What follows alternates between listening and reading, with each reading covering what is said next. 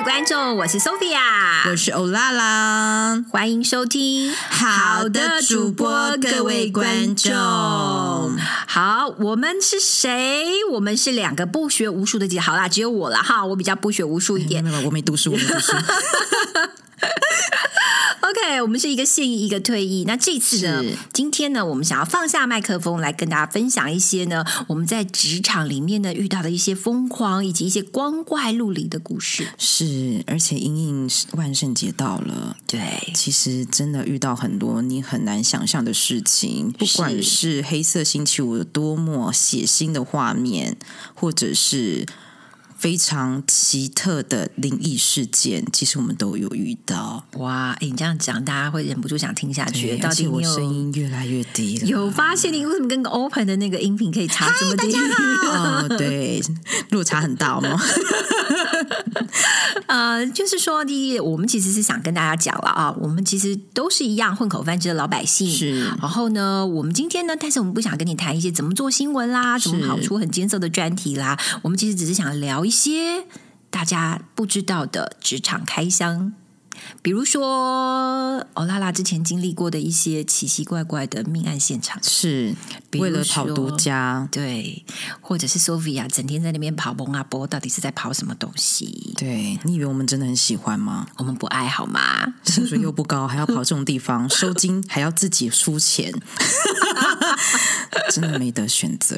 真的，幸好你已经先跳出去了。对，耶，好啦，就是来跟大家尬聊一些辛辣疯狂。然后又荒唐的跑新闻经验跟职场文化，没错，嗯，那当然啦，还有一些茶余饭后，当然刚刚咬了一下舌头，茶余饭后的小八卦。那你听完了这些职场现行记之后，你会有什么样的感觉呢？maybe 你会觉得，哎，这个世界也太现实了吧？怎么一回事啊？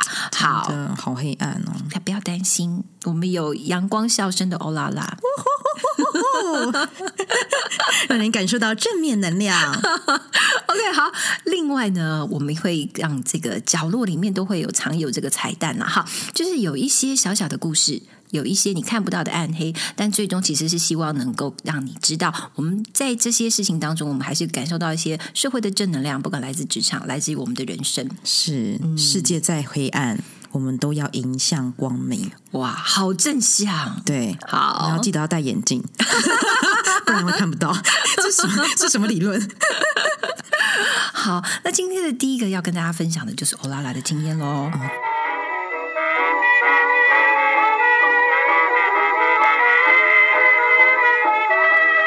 记者嘛，其实什么样的新闻都要跑过。我们以前跑过财经新闻，也要跑生活新闻。那当然，社会新闻跟政治新闻我们都要跑到。那今天呢，就是可能刚我们应应我们这一次万圣节，所以我想跟大家分享一些跑社会一些凶杀案的经验。哇哦，所以欧拉拉，你刚开始跑当记者，你就是跑社会线？嗯，应该社会长官就可能垂涎我的美色吧。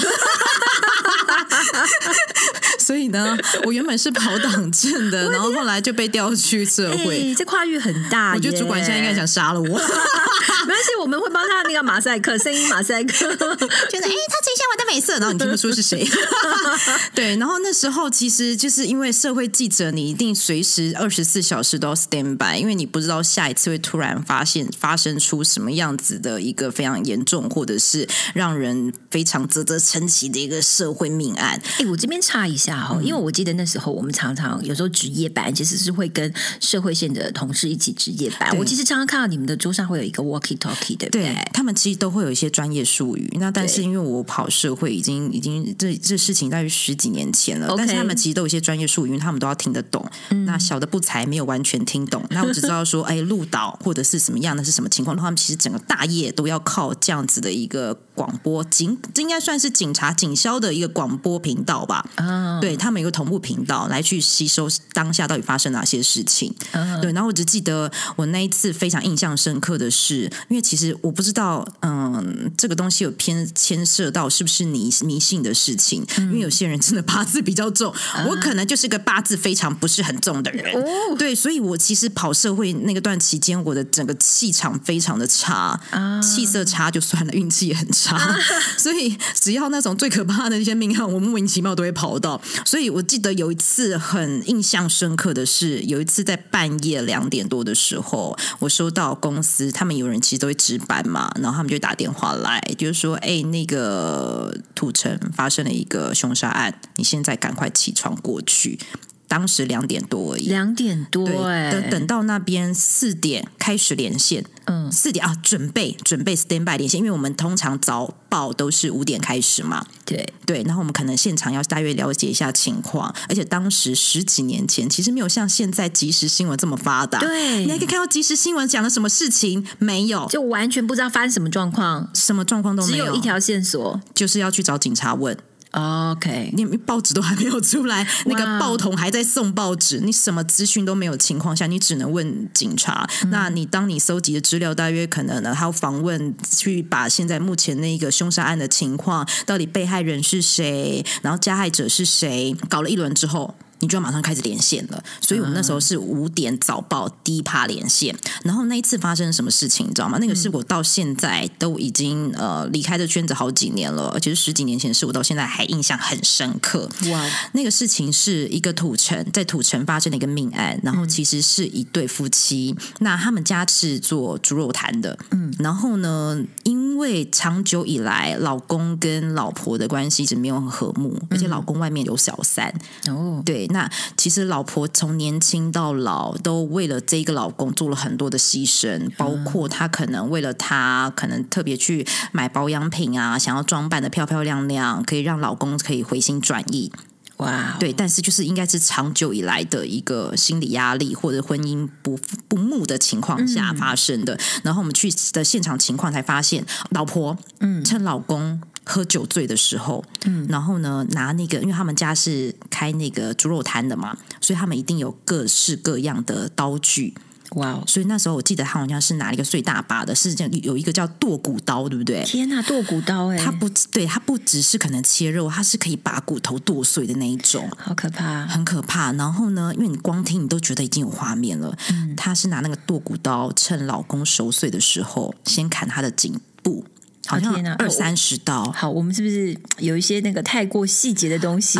那个小朋友 跳过喽，因为现在阿姨没有要讲，就是这种温馨的话题，快跳过好吗？乖，OK。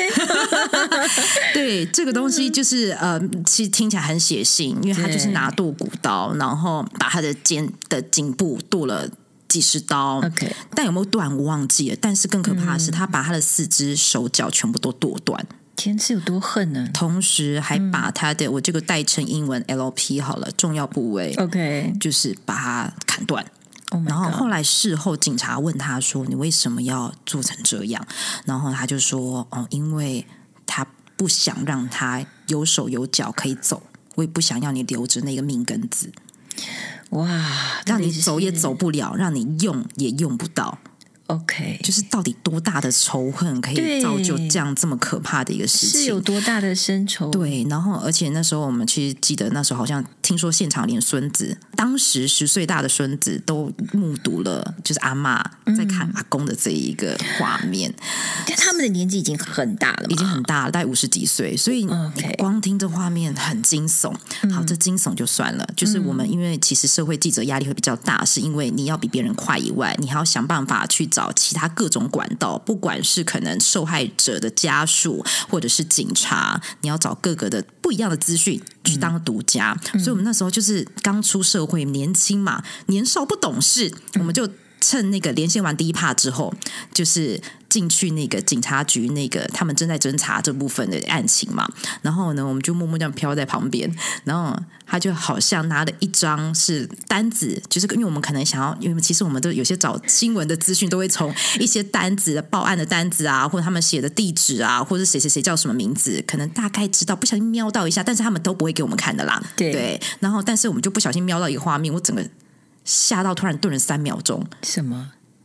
呃，现场命案的照片，然后我到现在都还记得那个照片，就是真的刀刀见骨，天哪，手脚就是直接是剁断，就像你看到那个猪脚一样，嗯哼，就是骨头跟肉你都看得到。哎，小朋友，这时候不要听哦，对，小朋友，小朋友，小朋友一看，OK，赶快去玩那个万圣节彩街哦，不要那边听了啊。对，然后你看到那个画面，我整个到现在十几年前我都还记得。然后警察说：“哎，快来惊哈！”我想说。听那边那口令啊，对，然后所以那个其实就是一个震撼教育，不止一般上班族，新闻圈记者其实根本没得选。嗯，其实你看到那完之后，这已经吓到，我还就是还花找时间去收金。哇哦，薪水都已经没那么多高了，你要自己花钱收金，老板也主管也不会问你说你的心灵状态怎么样，就赶去跑。对，OK，所以其实那影响你很深哦，非常在那段时间，因为那个画面真的太惊悚，而且是好几张照片，就可能包括连脖子的伤口，因为他们都要拍那个死者的这个地方的伤口，还有他的那个凶器嘛，嗯嗯，对，所以那个照片我们都看到了。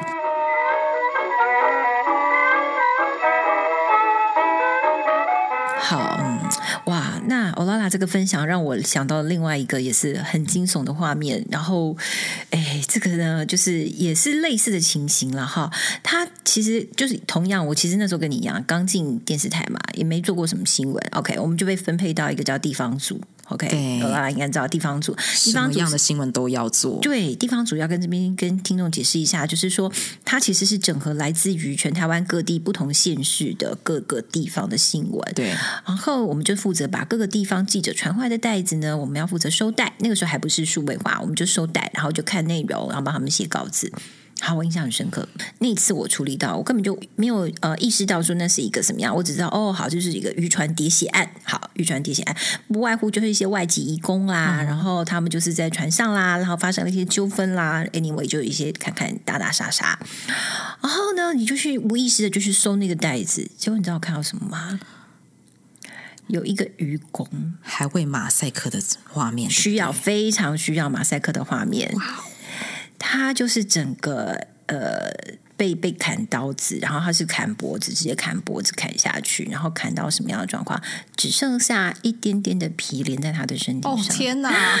好，要小朋友千万不要听，OK？想说已经没小朋友了，不要再跟我讲了。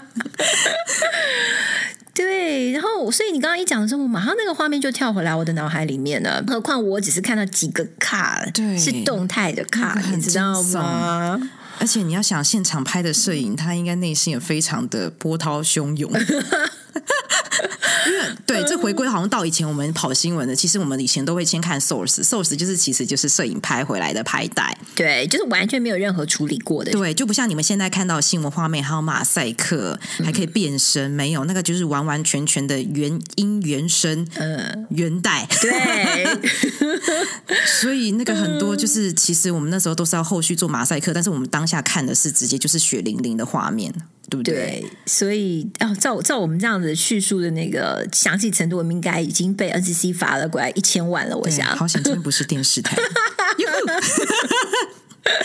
就是我们刚刚讲到说，你刚刚讲到可能愚公，然后他们可能就是被砍，愚公还愚公啊？移工外籍移工啊，移工，但是他们就是他们是愚公，但是也是移工啊，愚公移山，移工啊，移工，好好好，移工，就是反正就是像是可能跟 Sophia 讲到的，就是那个命案的现场，你没有办法码之外，好些也有可怕是车祸的现场，对，那个东西可能驾驶或者卡在什么底座或者是什么卡在驾驶座那个地方，那个真的，那有时候摄影拍回来，整个脸色都发青了啊，OK，所以。那个其实那个心脏真的要很大，对，而且要储备一笔收金费这样子，对对对，还要自己付钱。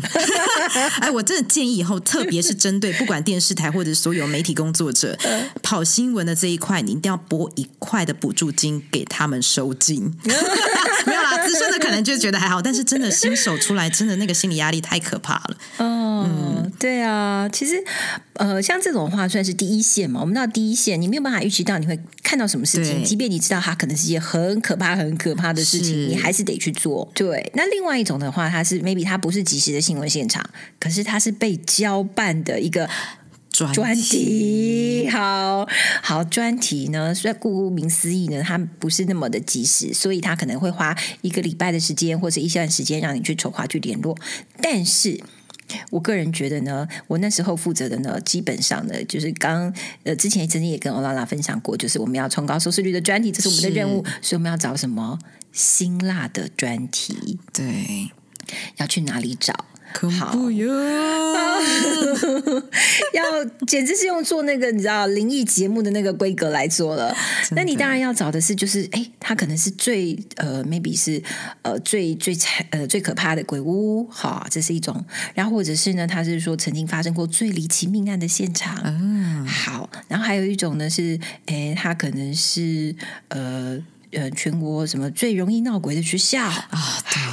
所以一般人都不想去的地方，不好意思啊。阴气最重的，阴气最重的地方啦。对，我刚忘了卷舌，都不好意思。离开记者新闻太久，不太会卷舌。没关系，我们这边是 podcast 的观众，对对，我们比较 free 一点，我们很自由。OK，好。其实，在我们自己的采访的职场上面，也有一些好像要注意到的妹妹嘎嘎，对不对？非常多，嗯，就是可能要拍凶杀案的东西，在现场，就是可能当时的命案现场，你没有拜拜。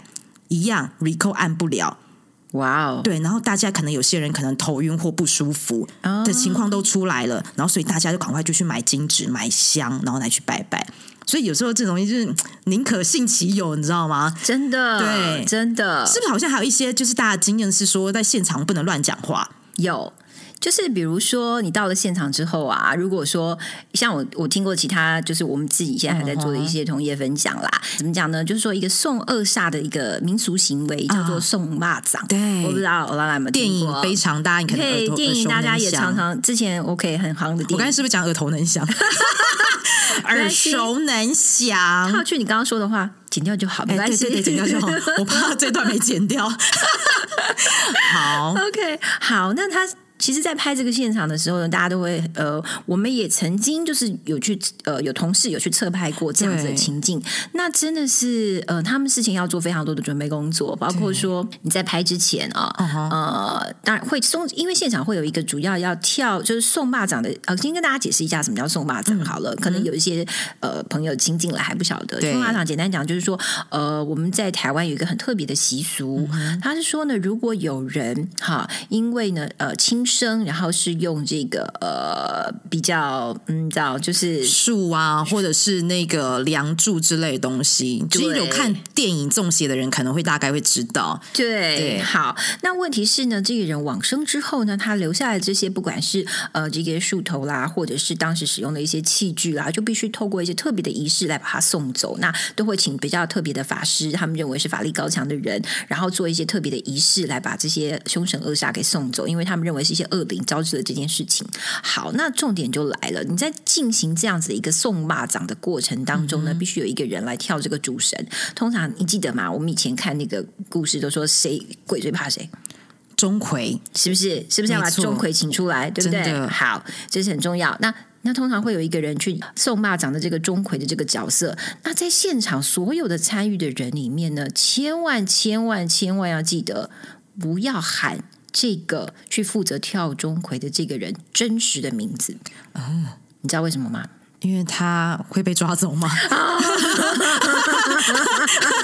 马上回了一个很无知的答案。好，对不起，对不起，没读书的是我，我是没读书的那个。其实是因为呢，就是他等于是说假扮呃这个神明在他的身上，对不对？所以他不能被看穿啊。但一旦身边有人叫他的名字，他被看穿了，他真的就像你刚刚讲的，就没了，对不对？对，他就发现你是一般的人类。对，一般的肉身，对你没有神功护体，是为什么？好像转到这边来都听起来怪怪的。我懂你的意思。How you got OK？你你知道我的意思。嗯，那同样的啊，那不管是这个呃负责这个送呃扮演这个钟馗，然后去送巴掌的，或者是在场的工作人员，也千万千万就是不要喊对方的名字，因为有太多的无形在那个地方了。真的，像我记得我那时候呃，其实刚刚去专题组的时候呢，可能还没有办法负责一些很正式的专。题，那我可能就要做一些，为了要冲高收视率，然后可能要去跑崩啊波啦，或者是说，我们就必须要去做一些，呃，比如说全台湾第一个活人陪葬墓哦。OK，好，那这是什么东西呢？这到底是是哪一个奇奇怪怪的人会想出这种奇奇怪怪的梗呢？通常这种听起来活人陪葬，不是只有以前那种中国清朝的那种宫廷台湾才会有这样的事情发生？对，台湾很少，对不对？对啊，更何况这是古早古早以前的事情，你即便是在台湾，怎么可能会有人做这种事情啦？对不对？好，但是我们就是。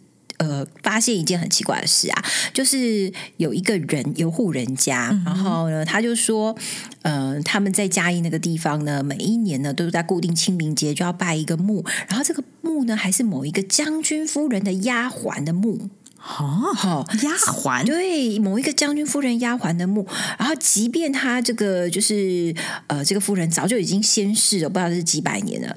但是还是要去拜这个丫鬟的墓，我们就觉得很丫鬟有墓，对，就觉得很奇怪，怎么会有这样的事情？然后仔细去查，我们就实际到那个墓园那边嘛，要去拜的人，然后去跟他聊，然后就问说：“哎啊，为什么人家这个跟你毫无血亲关系哦，跟你根本没有任何的往来？然后他只是传说做一个将军夫人丫鬟的墓啊，你们要花这么多精神，每一年还要特别来拜他，而且还是丫鬟呢？对他们还有缺丫鬟吗？啊，怎么了？”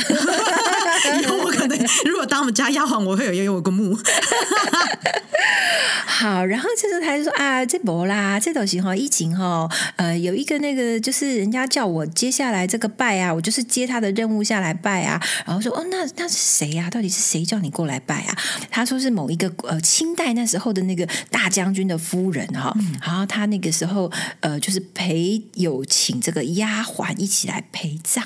我心想什么东西啊？这到底是什么样的？就是乡野传说，还有让我觉得非常的好奇。然后我才去查，然后哎，还真的有这么一个人，对。他在最早最早的时候，哦就是在清朝那个时候呢，其实也有在呃清朝统领台湾的后期呢，在台湾有一些人也被封为大将军，嗯哼，他就叫做王德禄，嗯，好，这个王德禄的他势力到底有多大呢？他就是大到就是说，你可以说他就是当时台湾的皇帝了啦，所有的兵权都在他的手上，嗯，然后据说他只要出去的时候，就是就是两边街道几乎都没有人，那空无一人，所以你可以想见，当他过世或者是他的夫人过世的时候，他的势力有。多大？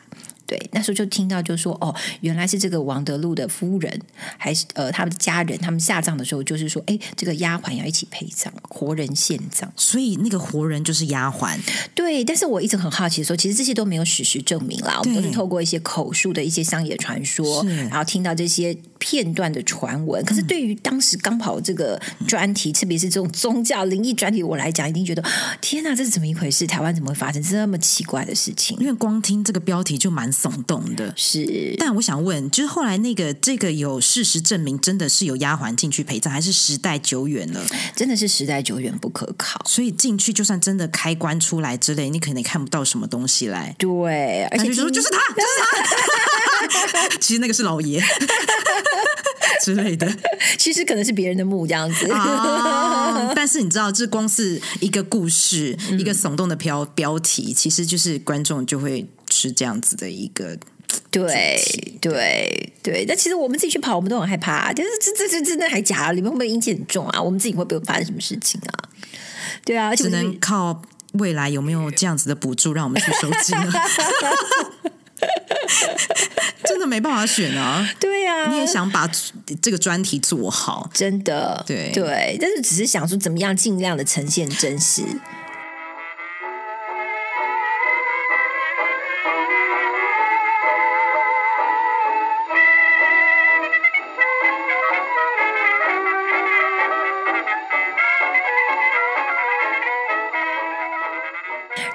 像甚至后来还有另外一个专题，我觉得那个也是非常玄妙哦。因为那时候我记得某台某有台，他们那时候有一个非常夯的节目叫做《细说台湾》哈，然后他们就有讲到里面也是一个关于台湾的民俗传说。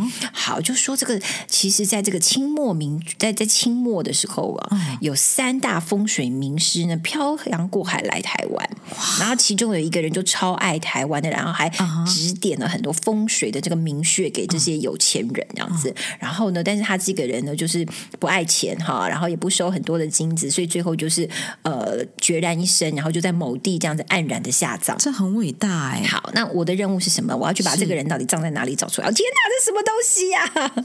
那请问你，你后来前面搜集到的资料有哪些啊？后来前面搜集到的资料就是包括说，哎，他可能会葬在哪里？哈，然后呃，他最后在死前有没有传下来什么东西？谁有跟他接触？然后他曾经指点过哪些风水名学？哇，这简直跟写论文两样。刚刚说他决然一生，对不对？就是就是他都没有没有子孙，没有子孙，然后资料就是也是有限的。对对。对，这种只能去找乡野传说去把它论述找出来。真的，你那时候只能找地方的一些民俗的一些文史工作者。对，哎，我跟你说，还真真被我找到了。老天有保佑，我也觉得。你是不是有跟那个挂画拜拜？有 有，他要给你指示，一定是要指示给你。好，想知道挂画的朋友，请再请听我们的另外一集哦，就是呃主管迷信的那一集。好，然后所以那时候我我也觉得自己好幸运哦，因为我后来就打电话给一个跟他最近的一个风水老师，我就跟他大概讲了我想做的事情，他问他说是不是真有这一回事，有没有这个地方？他说有。可是你能不能进去，我不知道。会带你去，就是这种东西，就是因为后来那块地被当地的某一个地主，anyway 就是圈住了啦，就算那那是他们的地啦，所以他等于那块地是他们保有的，所以他们不能够不能够就是就是贸然的去把它进去或者是取出来，然后就靠这个风水老师跟他的关系，我们就真的进去了，然后还真的看到了那个墓，对。然后我跟你讲最奇怪的事情，到底有多想要开幕？哎，你这个万圣节也太应景了，没有没有没有没有那么重口味，没有没有没有没有，我只是想要眼见为凭这件事而已。哎，可是我告诉你很神奇，我到了那个地方之后啊，我觉得头晕。对，这种真的是一个。不是每个人都可以去跑这样子的一个专题，或者是怎么样的一个新闻事件，这真的跟八字有关系，是不是？你前面你就是觉得怎么胖跑，我没有遇到，我不信。对，你真的遇到了，你就会吓一跳了。对，因为当下我就觉得嗯不对劲，然后呢，在我一离开之后呢，我果然就发现说，哦，真的身体好多了。这真的很玄妙，对，就是这种东西真的不要开玩笑。而且我们有有一次也是，这个只是你是去可能像是墓地啊，或者是凶杀案地方，你有时候你会遇到一些可能名人他家里面，你看起来哎一切非常光鲜亮丽，但是一到家你会发现，天啊，他家怎么跟鬼屋一样？更可怕的事情发生了。我曾经跟一个同业，我们同时异口同声的说：“哎，你去他家是不是好像回到家怪怪的？”他说：“对我也是。”我说：“你怎么了？”他说：“他去他家。”觉得整光线非常的黑暗，然后很乱，然后但是觉得气场怪怪的。然后他第二天他回到家，他发烧了。哦，然后我是第二天做非常可怕的噩梦，就是一堆恶鬼，然后要追着我，然后或者是看到一些非常血淋淋的画面，而且这是同时，我们都是去同一个人的家里面。现在这个人应该不在了，但是知名的房产专家。哦，对，OK，对。好，难怪对对，尽早离开这个圈子是对的，对的。所以就是，其实今天的结论要告诉大家，真的有些事情还是宁可信其有。对，就是冥冥之中的事情我们看不到，但是我们还是要尊敬他。真的，就是心存善念很重要。好，那今天呢，我们的节目呢就到这个地方要告一个段落喽。对，然后呢，大家会看到呢，我们在节目资讯里面呢有我们的 FB 粉丝团，然后还有我们的 IG，也请大家呢加入追踪我们。然后我们在每一集呢的播呃，等于说上架之前，我们都会在里面释放我们新的预告讯息。好，那接下来我们就要把。镜头交还给棚内哦下次见。拜拜。拜拜。